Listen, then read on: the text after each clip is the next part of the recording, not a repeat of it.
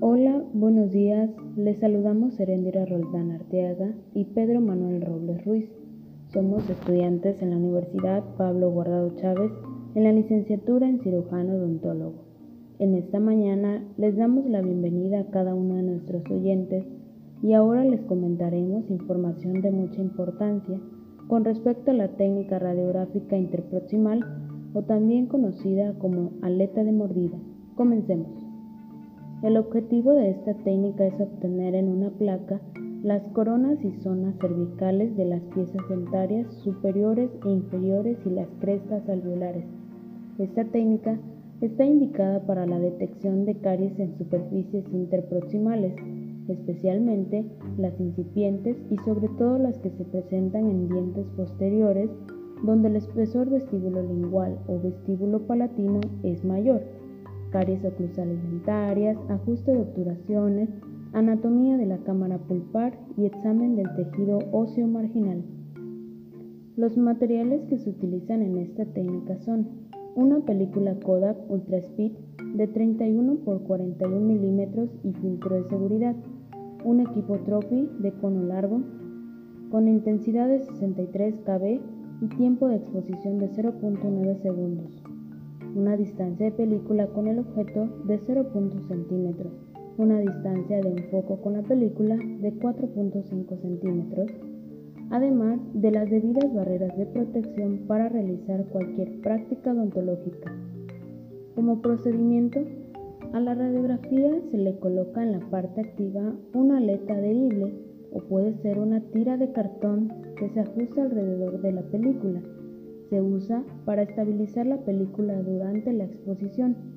Se puede usar soporte de película o colimador, que este es un aditamiento que se usa para sostener la película y colocarla dentro de la boca. Número 1. Posición del paciente. La línea tragus hacia ala de la nariz, que es llamada así también porque es la línea que se extiende desde el margen inferior del ala de la nariz al borde inferior del tragus. Esta se coloca paralela al piso y el plano sagital del paciente se coloca perpendicular al piso. A continuación mi compañero Pedro les comentará sobre los siguientes puntos de esta técnica. Número 2. Posición de la película. La película se coloca centrada y adosada a la zona que se va a radiografiar, paralela a las coronas de molares y premolares por la superficie lingual, quedando la aleta mordible entre los dientes del paciente. También se puede emplear colimador, que es un instrumento para posicionar la película y funcione como un aditamento. En caso de usar colimador, se coloca la película sobre este se introduce con la radiografía adosada a las superficies linguales de los dientes y el paciente muerde el bloque de mordida del colimador.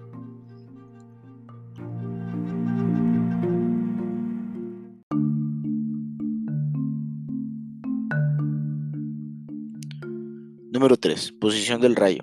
El rayo se dirige a la zona de oclusión con angulación vertical de 0 grados a más 10 grados. La angulación horizontal se coloca cuando el rayo se ubica paralelo a las áreas de contacto o interproximal. Número 4. El cono debe abarcar por completo las radiografías a exponer. Esto quiere decir que el cono debe abarcar la placa radiográfica en su totalidad para evitar un posible error radiográfico.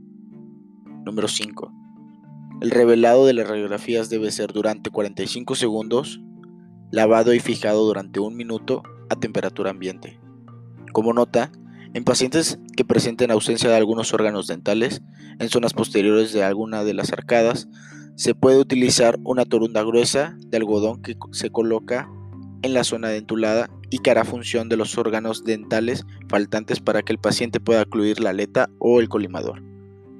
Concluyo diciendo que la radiografía de aleta de mordida es la técnica precisa e ideal para el diagnóstico de una caries dental interproximal y les recomiendo a cada uno de nuestros oyentes que a la hora de visitar a su odontólogo pueda pedir este tipo de radiografías y así tener un diagnóstico más preciso de caries dental.